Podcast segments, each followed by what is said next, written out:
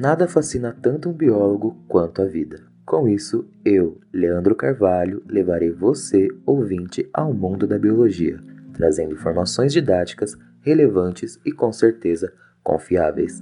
Sejam muito bem-vindos ao Biologia no Sofá.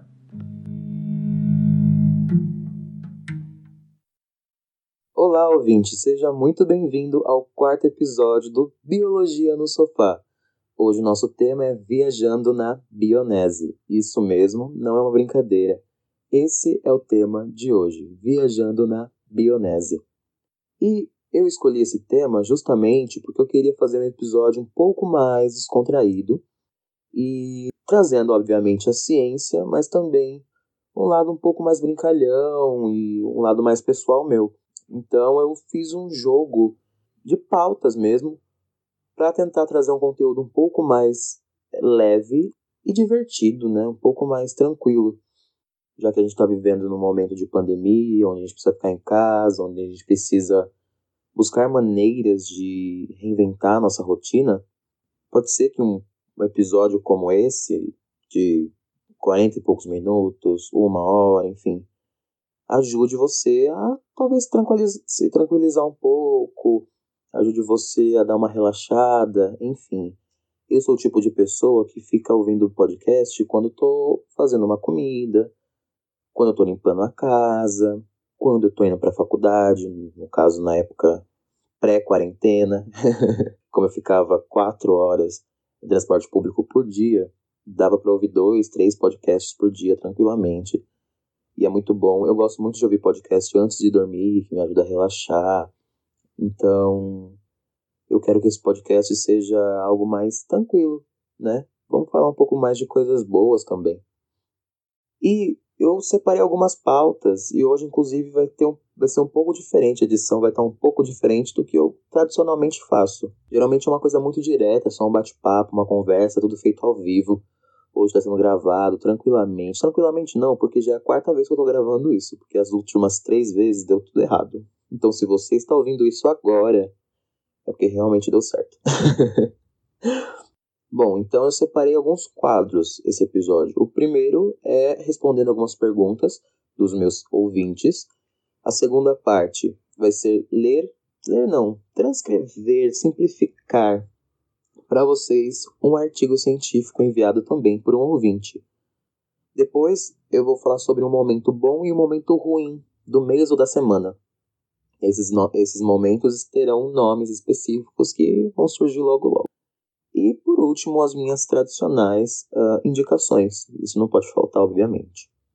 Antes de começar definitivamente o episódio, eu queria dizer que o meu podcast está disponível nas redes sociais, tanto no Instagram quanto no Twitter, como arroba Biologia no Sofá. Mas, se você não tem esses tipos de redes sociais e quer mandar um e-mail para conversar comigo, você pode enviar lá no biologianosofá.gmail.com. Manda seu caso de biólogo, fala como é sua vida no laboratório, como é seu trabalho em campo, quais são os artigos que você já escreveu, como é o processo que você escreve, como você pensa. Enfim, me manda um, um, um e-mail, me conta tudo, porque eu quero saber, eu quero conhecer mais os meus ouvintes. Ontem eu estava tava olhando de onde são meus ouvintes, né? Eu tenho esses dados. Tem ouvinte de Salvador, tem ouvinte de Belo Horizonte, aqui da capital de São Paulo, mas tem ouvinte, ouvintes do interior, tem o pessoal de Portugal, inclusive, tem da França. 33% do meu, dos meus ouvintes são da França, inclusive. Não sei porquê, mas tudo bem. e tem até dos Estados Unidos.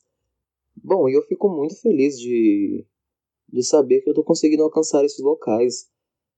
É, meu objetivo justamente é esse: transmitir informações, transmitir informações de modo claro, de modo tranquilo, de modo leve, porque é muito fácil eu chegar aqui e falar de biologia para um biólogo, falar de ciência para um cientista. Mas eu preciso atingir pessoas além disso. Minha tia sabe o que é biologia. Minha tia sabe o que a biologia estuda.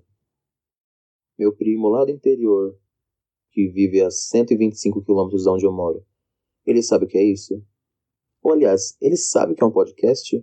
Então, o objetivo aqui é transmitir informações de modo claro e simples.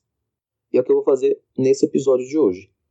Vou trazer coisas que não são tão a parte da biologia, mas também vou trazer coisas que são totalmente parte da biologia. E vou tentar responder essas questões de modo muito tranquilo e didático. Agora se preparem para a primeira vinheta que a gente vai para o Me Responde. Eu tô com tanta dúvida. Me responde, me responde, me tô com dúvida, eu tô com tanta dúvida. Então, nesse quadro, basicamente, eu vou, eu vou responder perguntas dos meus ouvintes. Eu mandei lá no Instagram e também no Twitter para que eles me mandassem perguntas aleatórias sobre o biólogo, o cientista ou o professor de biologia. E eu recebi várias perguntas aleatórias e algumas nem tanto. Então eu fiz uma seleção e coloquei as mais aleatórias possíveis aqui. Tinha algumas que eram muito sérias e, claro, elas merecem ser abordadas, porém, como eu gostei muito de, também dessas mais sérias, eu separei elas para serem abordadas em outros episódios específicos com um convidado. A primeira pergunta foi enviada por um usuário que não quis se identificar. Ele me mandou pelo Twitter pergunta é muito simples, rápida, mas que pode levar a gente um caminho bem longo, que é o que há no fundo do mar. Olha, como eu posso? Vou te chamar de Pedrinho, querido usuário. Pedrinho, essa pergunta pode ser que vá longe.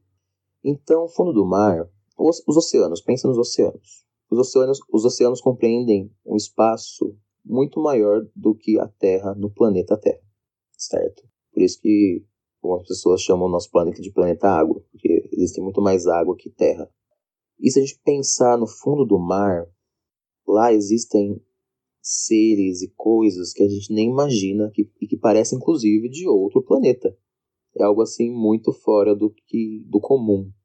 Estimativas dizem que a gente conhece mais sobre a superfície da Lua do que o fundo dos nossos oceanos. E qual a região mais funda do oceano? Ela é conhecida pelas Fossas das Marianas, que fica na Oceania. E a Fossa das Marianas tem quase 11 mil metros de profundidade. Agora, vamos comparar com as coisas que a gente tem aqui em terra.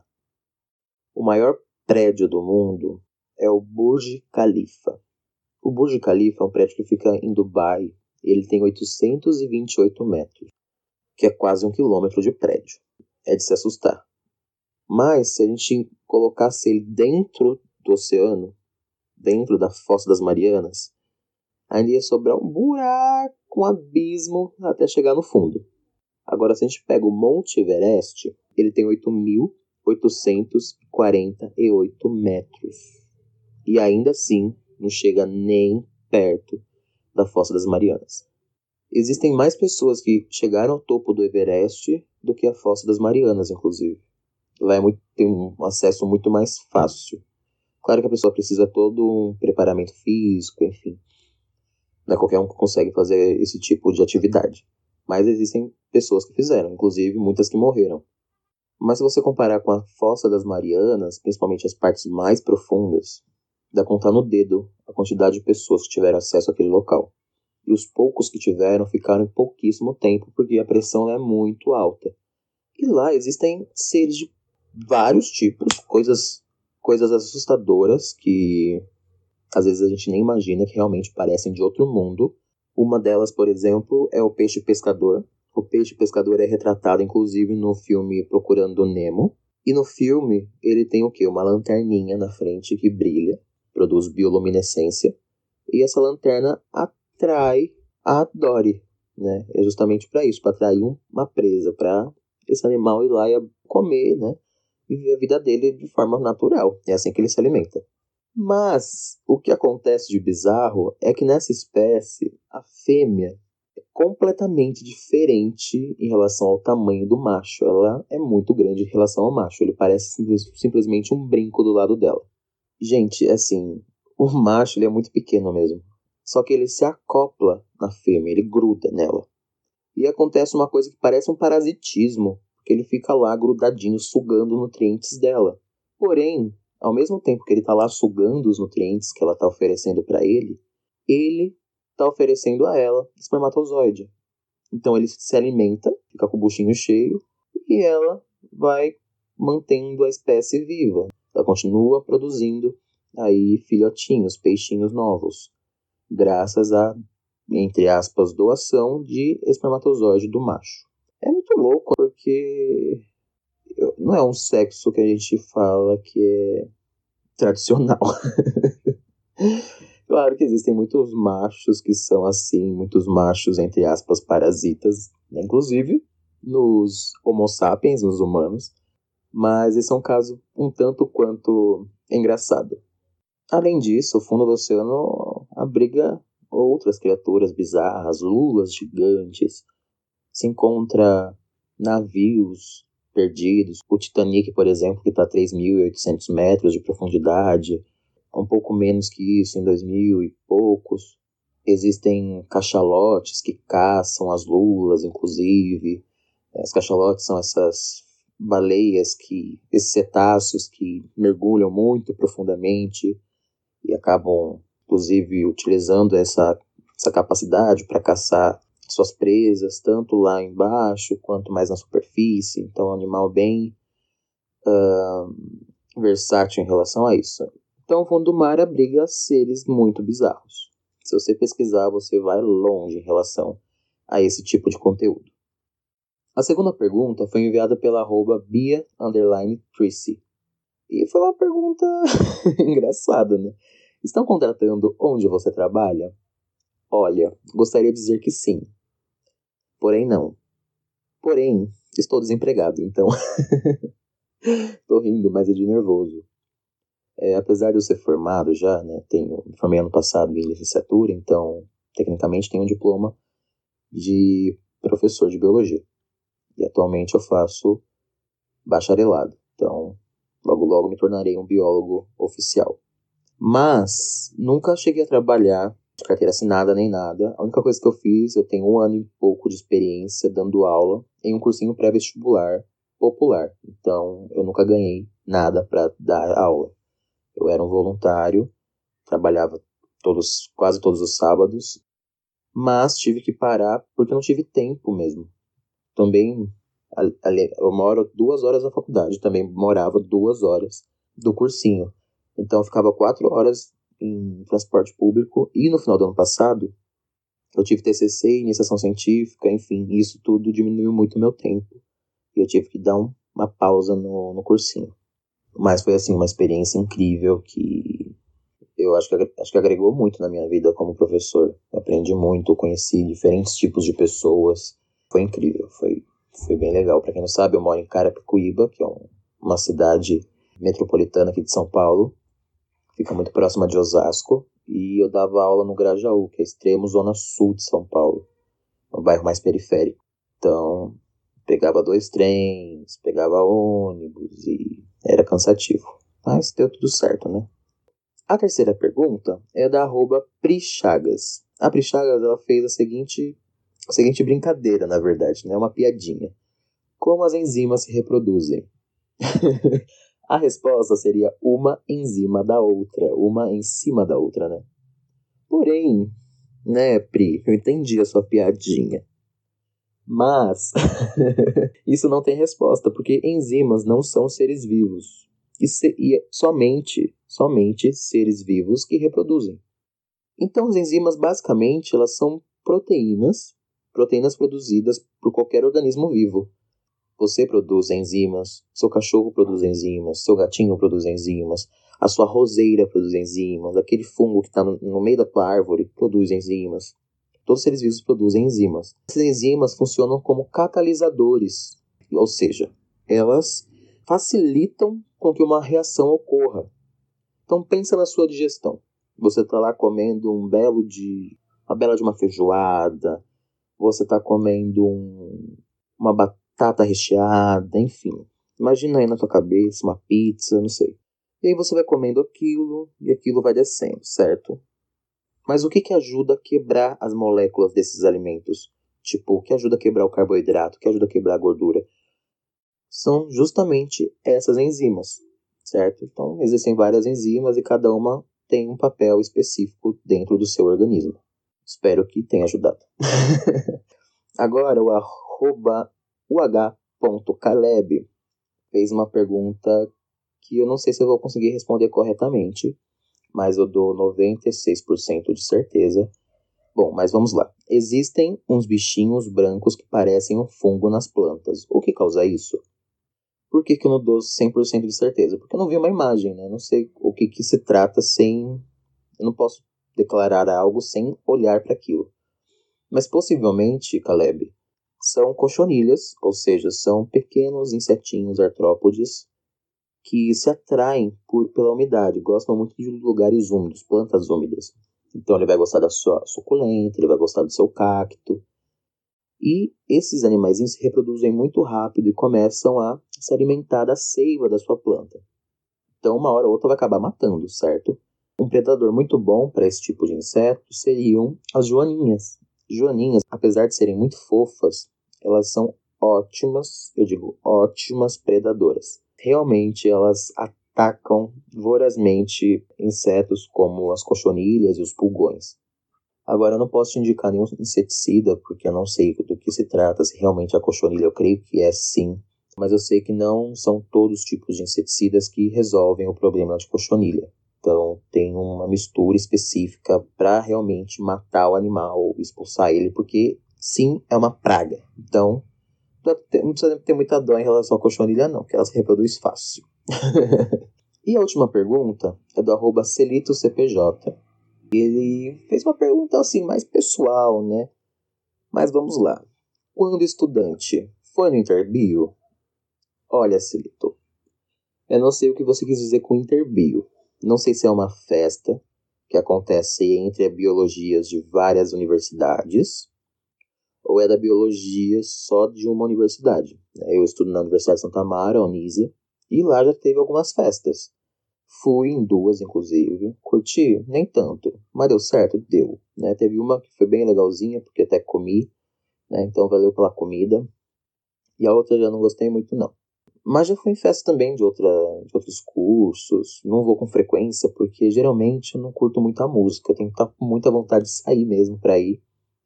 Uh, mas como eu não curto muito a vibe da música, eu acabo perdendo a paciência, ou simplesmente. Eu sou meio chato mesmo, tá? Acabo não querendo ficar no local e vou embora. Festas de biologias com outras universidades nunca fui, né? Se um dia surgir a oportunidade, talvez eu fale aqui, talvez não, isso vai depender da minha coragem, né? Mas tá aí, tá respondida a sua pergunta. Agora vamos também para o novo quadro. Inclusive eu não falei ele no começo, sobre ele no começo, mas esse quadro é um quadro que eu chamo de Anima Bio. Anima Bio. o Anima Bio é nada mais nada menos que falar sobre uma animação, sobre um desenho, sobre um filme animado, só que trazendo ele para o lado biológico da coisa. Então, anima de animação e bio de biologia, certo? Eu posso trazer ou um filme inteiro, ou uma parte desse filme, ou um, um episódio de um desenho, mas tudo com esse viés biológico. Hoje, eu escolhi justamente o Procurando Nemo, que é um filme que fez parte da minha infância. Foi uma das coisas assim, que me fez apaixonar por biologia marinha e eu amo muito a biologia marinha. Hoje em dia eu, eu segui para botânica, mas isso não muda o quanto eu gosto da biologia marinha.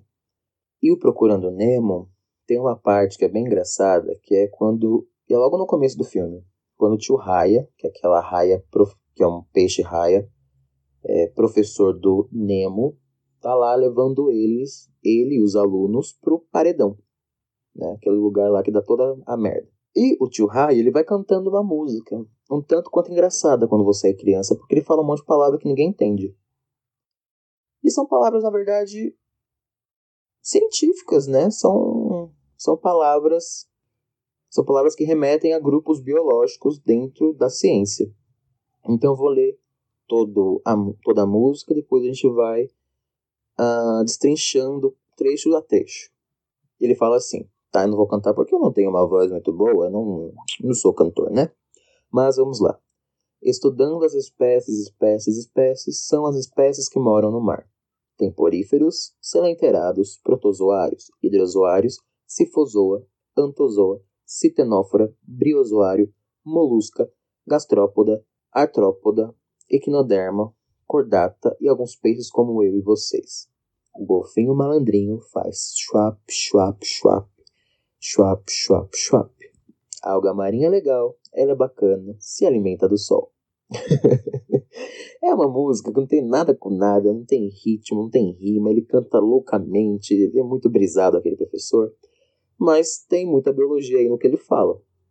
Então a primeira parte, basicamente, ele só fala que são espécies que moram no mar, todas as espécies que ele vai citar aqui são, obviamente, de caráter marinho, porque é onde eles vivem, então eles, obviamente, vão ensinar sobre isso. Ele começa falando do primeiro grupo de animais, que são os poríferos. Os poríferos são os animais mais simples que a gente conhece.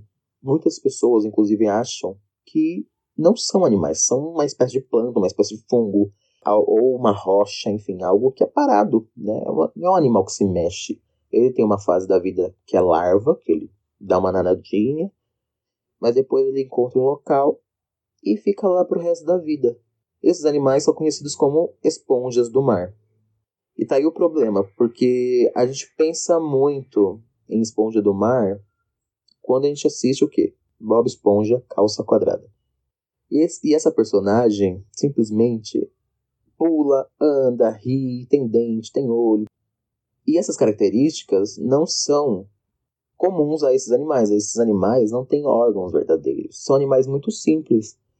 Cada função feita no seu organismo é mediado por uma, uma célula. Então tem uma célula que capta alimento, tem uma célula que atua mais na defesa, enfim, tem células específicas para dar estruturação do corpo. Então é um animal muito simples. Em seguida, ele fala dos selenterados. Selenterados é um grupo grande, na verdade, é um grupo que agora é chamado de quinidários. Então, selenterados é um termo extinto. E quinidários são os animais aí que produzem alguma substância urticante que irrita a sua pele. Né? No caso aqui são as águas vivas. As águas vivas e alguns outros aí parentados, como os corais. E esse grupo é um grupo bem grande, tem mais de 11 mil espécies, então ele está falando de grandes grupos aqui. Depois ele fala dos protozoários. Os protozoários é o primeiro grupo que ele cita que não é animal. Os protozoários, inclusive, têm seu próprio reino, né? lembrando que existem cinco grandes reinos: o das bactérias, o das plantas, o dos animais, dos fungos e dos protozoários. Esses protozoários são organismos simples, mas têm muitas espécies também.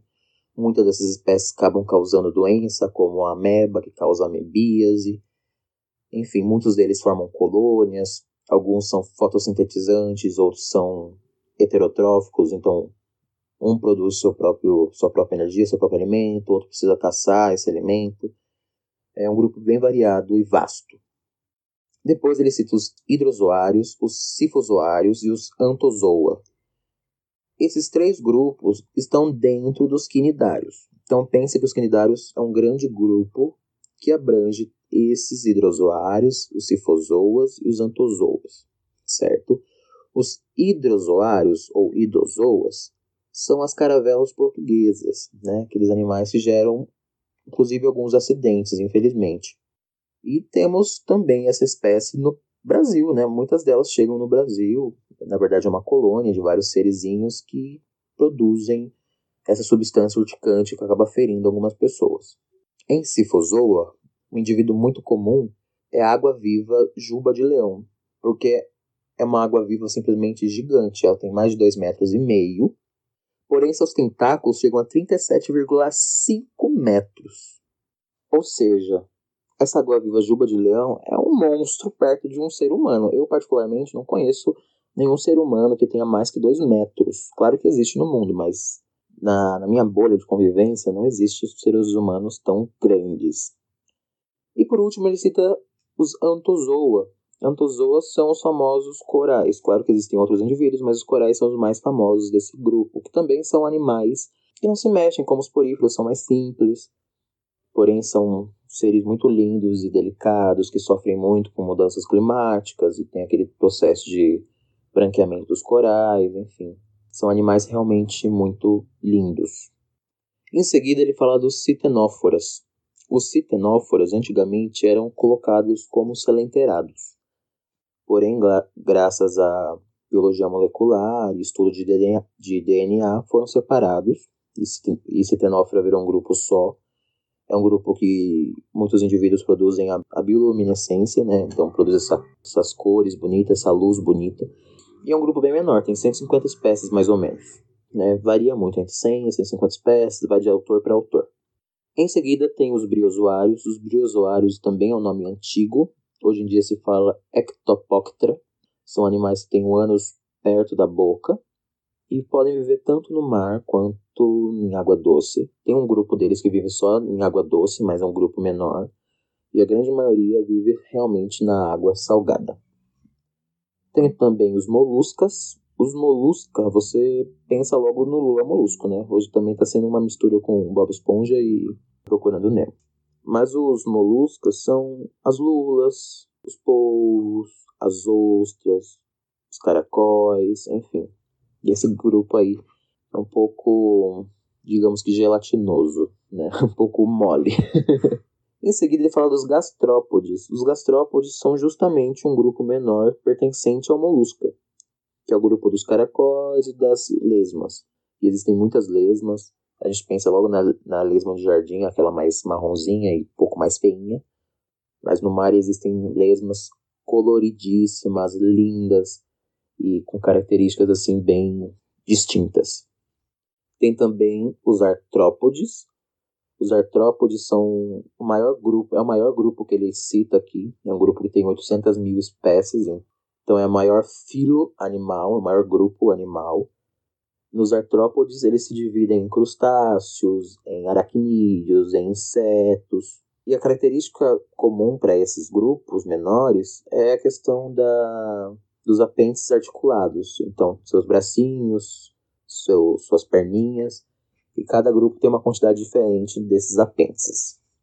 Ele também fala dos equinodermatas, dos equinodermes. O principal representante é o Patrick Estrela, também, falando um pouquinho do Bob Esponja. E os equinodermas não são somente as estrelas do mar, mas também tem os lírios do mar, tem os ouriços do mar, tem os pepinos do mar. Então essa galera do mar aí, toda é equinoderma. Uh, inclusive os lírios do mar, para mim, são os preferidos, assim, são os mais bonitos. Parecem samambaias que ficam flutuando na água. É um grupo menor, mas muito bonito. Em seguida, ele fala de um grupo grande, que são os cordata. Cordata, esse nome é graças à notocorda. A notocorda é uma região, uma estrutura que dá sustentação ao tubo nervoso, mas isso num período embrionário. Então isso acontece em lampreias, peixes ósseos e em todos os tetrápodes, então nos anfíbios, sapos, rãs, pererecas, acontece nos répteis, então tartarugas, jacarés, crocodilos, lagartos, acontece nas aves, galinhas, avestruz, ema, e também acontece nos mamíferos, né? Seres humanos como nós, macacos, golfinhos, ursos, Todos esses grupos são cordatos. E depois ele termina essa estrofe falando, e alguns peixes como eu e vocês. Quando ele fala alguns peixes como eu, está citando a raia. A raia é um grupo de peixes cartilaginosos, então o corpo deles é sustentado por cartilagem. E esses peixes são muito aparentados dos tubarões, que também são peixes cartilaginosos. E como eu e vocês, né, que como ele fala com, como vocês, no caso, ele cita várias espécies, porque cada aluno ali é uma espécie, se eu falar de cada uma vai demorar muito. Mas tem inclusive o Nemo, né, que é um peixe palhaço. Depois ele fala o golfinho, o malandrinho, faz chuap, chuap, chuap, chuap, chuap, chuap. é, tecnicamente, eu acho que esse não é o barulhinho que ele faz, né, mas tudo bem. Mas o golfinho é o único mamífero aqui que ele cita, o único mamífero específico que ele cita, né? Porque os mamíferos, de modo geral, são cordatas. E o golfinho é só é um mamífero conhecido como cetáceo, né? ele é do grupo dos cetáceos, assim como as baleias, cachalotes, enfim. E é um grupo que sofre muito pelas ações humanas, sofreu e sofre até hoje, graças à caça pela sua carne, pela sua gordura, enfim. E por último, ele fala: a alga marinha é legal, ela é bacana, se alimenta do sol.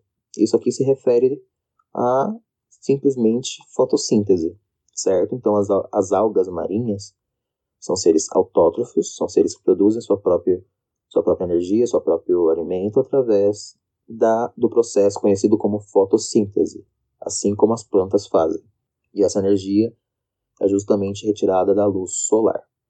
E agora vamos para aquele quadro que eu estou bem ansioso, que é o Leia, Reduza, Simplifique.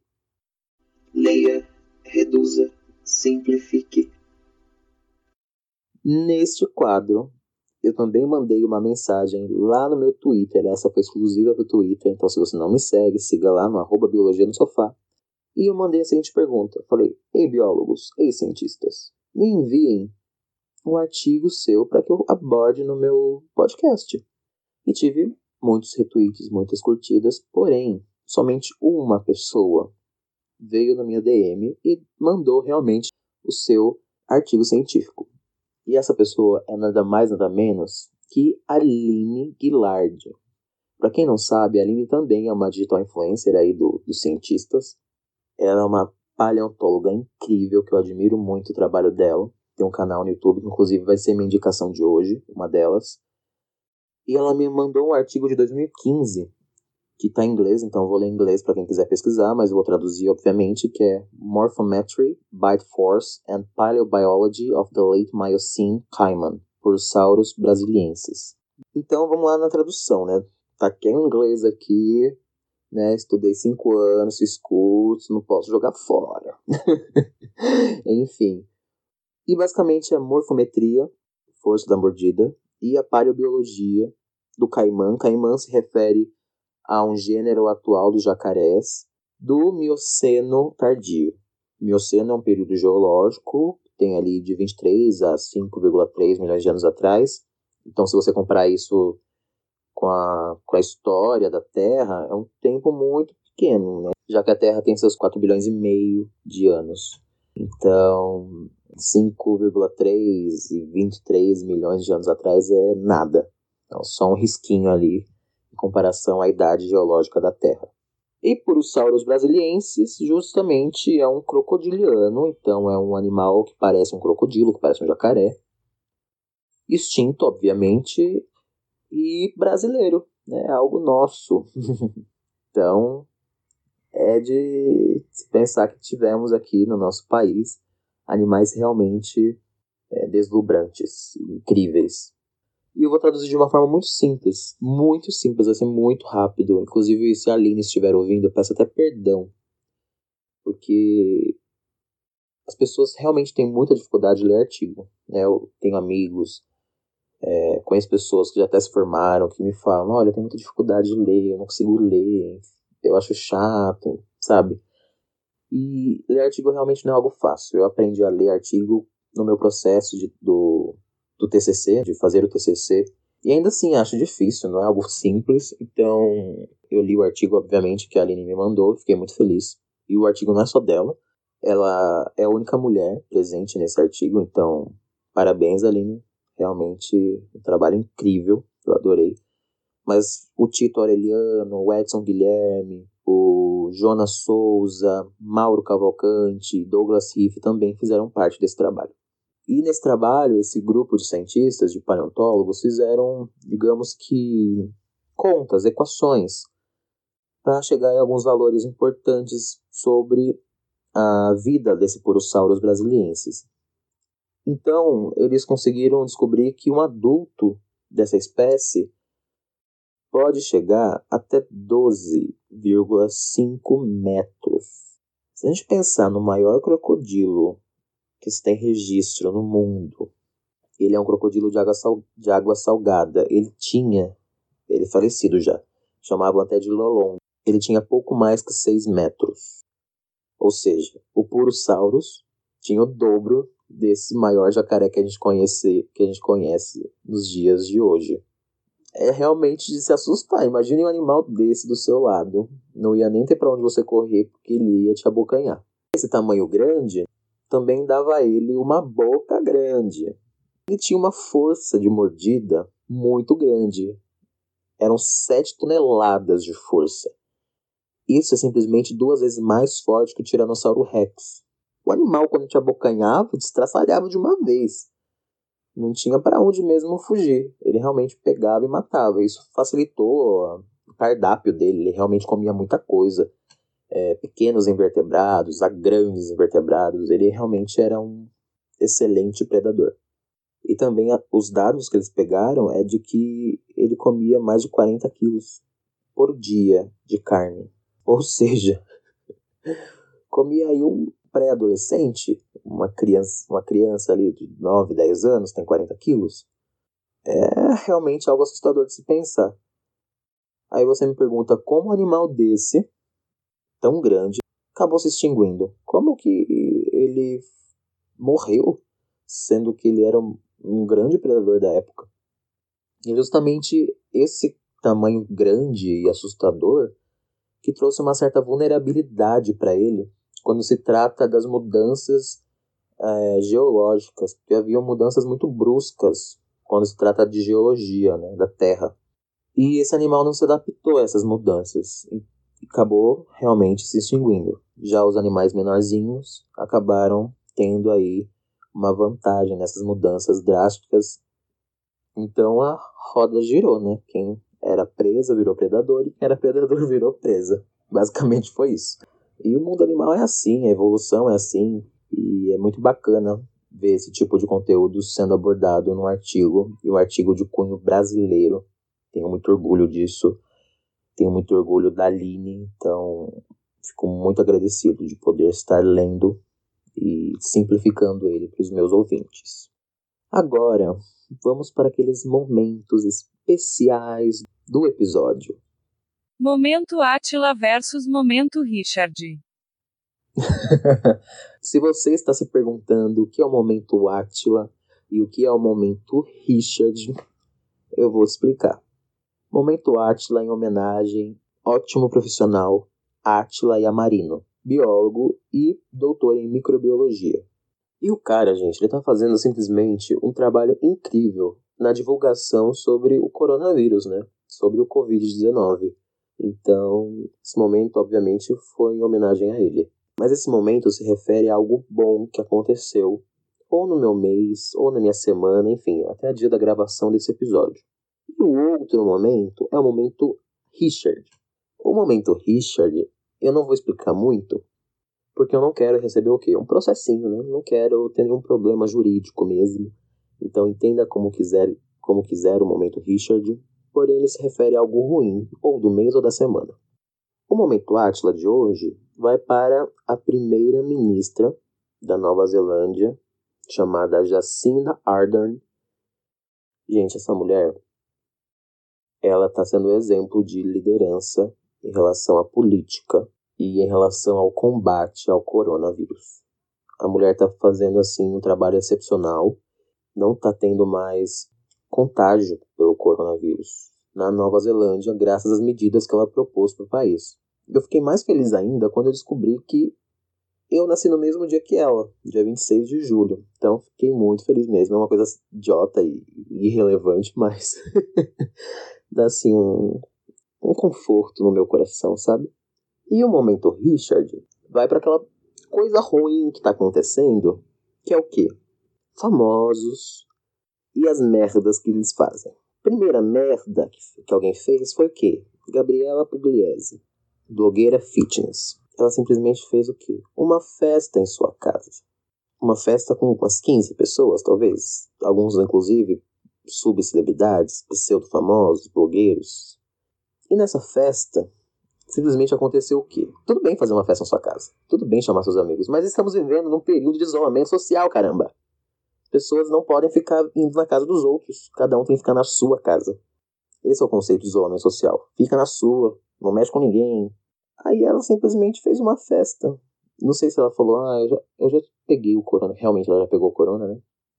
E acho que agora eu tô imune. Ah, não dá nada você fazer uma festa na minha casa. Claro que dá.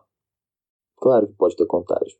E ainda não se sabe se é a pessoa que se curou, ela realmente está imune à doença. Então, né, vamos ter uma certa consciência para não fazer essas merdas de novo. E o maior problema disso é que ela é uma digital influencer, ela está influenciando outras pessoas. Então, se ela faz isso, querendo ou não, ela cativa para que seus seguidores façam o mesmo. E no Brasil a gente já tem um baixo índice de, de isolamento social, mas um alto índice de contágio. E atitudes como essa só pioram a situação. E esse momento, na verdade, era só para ela, mas eu vou englobar todos os artistas e principalmente cantores com as suas lives.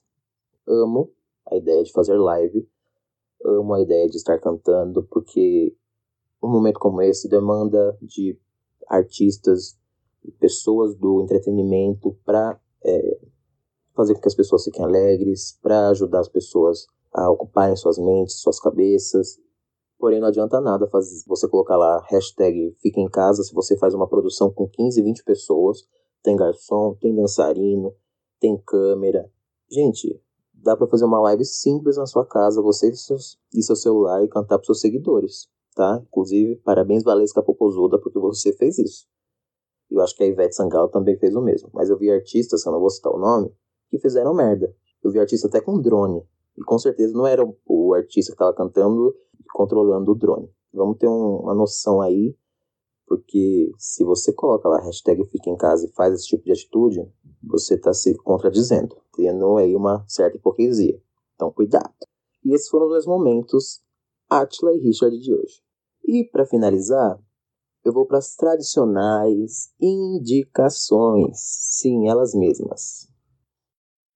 Ei, Biologia no Sofá, quais são as indicações de hoje? Hoje vai ter só uma indicação em relação à biologia e à ciência, que é o que eu já disse anteriormente. A Aline Guilard ela tem um canal no YouTube chamado Colecionadores de Ossos. E é um canal muito bom, é um canal de linguagem simples, didática, que atrai qualquer pessoa. Então eu deixo recomendado com certeza o canal dela. Ela não faz sozinha, tem outras pessoas também que trabalham com ela. Tem de tudo um pouco, e mas o principal objetivo é falar sobre paleontologia.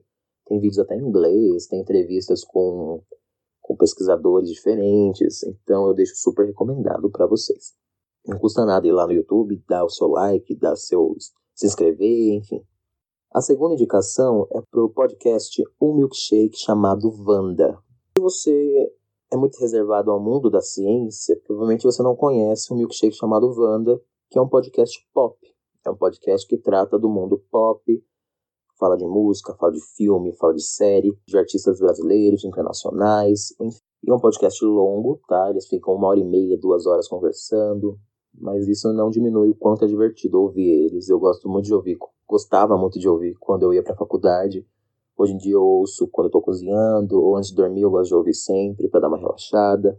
É justamente nesse podcast que eu esperei o quadro Momento Atila e Momento Richard, porque ele tem dois quadros lá, o Meryl, que é em homenagem, homenagem a Meryl Streep, que é uma, uma atriz que sempre está fazendo um trabalho incrível e lá para cima, sempre up, e o Momento Lotus, que é em homenagem à era musical da Cristina Aguilera. Foi um flop que deu tudo errado, não funcionou, não vendeu. Então eu peguei essa ideia deles e trouxe para o mundo da biologia. Minha outra indicação é para designer, arroba Marina Kikuchi. Kikuchi é K-I-K-U-C-H-I. A Marina foi a pessoa que fez para mim o logo, tá? Então o logo aqui do podcast foi feito pela Marina e também o logo do podcast Bionerds, do Felipe, da Cecília e do Luiz. Inclusive o Luiz Nali participou aqui de um, de um episódio, do segundo episódio, inclusive está recomendado também. Ela fez um trabalho incrível, gente, foi muito bom, eu adorei o trabalho, nem dei pitaco nem nada, eu vi pela primeira vez e já me apaixonei, falei, vai ser esse mesmo. Então, super indicada. Um outro perfil que eu quero indicar para vocês que está no Instagram é do arroba Cozinha Desesperada. Esse simplesmente é o melhor perfil que eu encontrei nesta quarentena. O melhor perfil. Porque eu sou uma pessoa que gosta muito de cozinhar. Eu amo cozinhar. Eu me divirto, é uma terapia. E esse cara que comanda o perfil, ele tem três perfis na verdade. O Cozinha Desesperada em português, mas tem em alemão e tem em inglês. Ele traz receitas de vários tipos, são receitas muito legais, simples e rápidas. Ele faz em 30 segundos, 40 segundos. É algo muito prático e com muito humor. Traz um, um lado de memes, tudo, de tudo um pouco ele fala, né?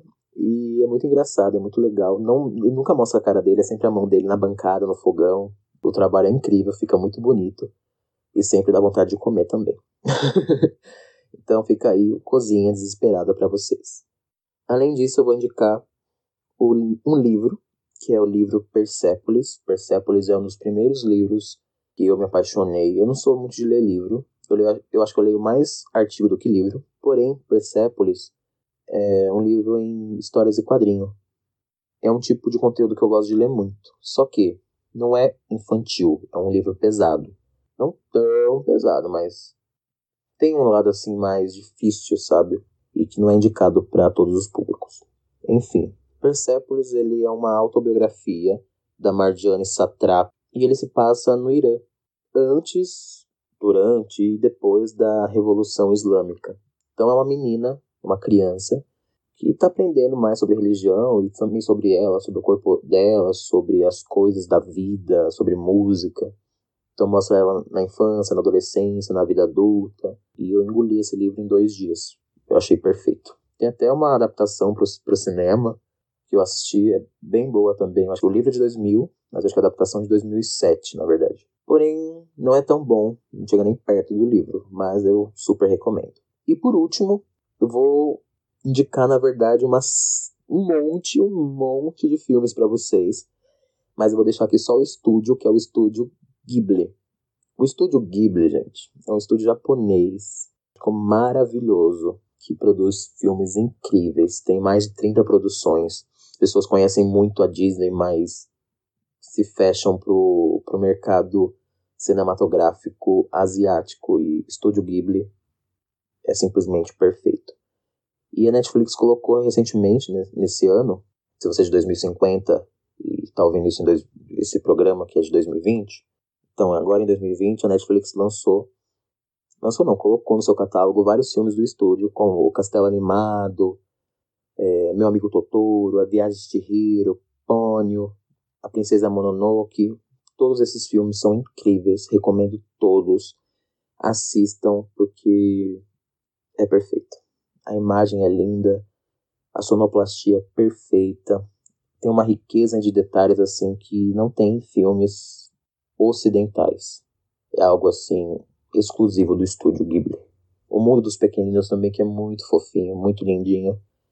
Então, assistam, gente. Aproveitem a sua, essa quarentena, que vocês estão tudo aí coçando o dia inteiro, estão sem, sem a sua rotina, então Bora, bora assistir, bora maratonar, porque vale realmente a pena.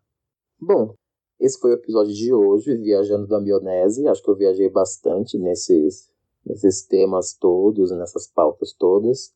Espero que vocês tenham gostado e quero receber o feedback de vocês, então me mandem mensagens, tanto no Instagram quanto no, no Twitter. Mande também o seu e-mail. Vou ficar muito feliz de conversar com vocês quero conhecer meus ouvintes, então, por favor, tá? Não desistam de mim. Se você não gostou desse episódio, vai ter os episódios tradicionais logo logo. Semana que vem tem já uma convidada, uma doutora maravilhosa para falar com vocês. Então, eu quero só agradecer, muito obrigado a todos e nos vemos no próximo episódio. Tchau, tchau.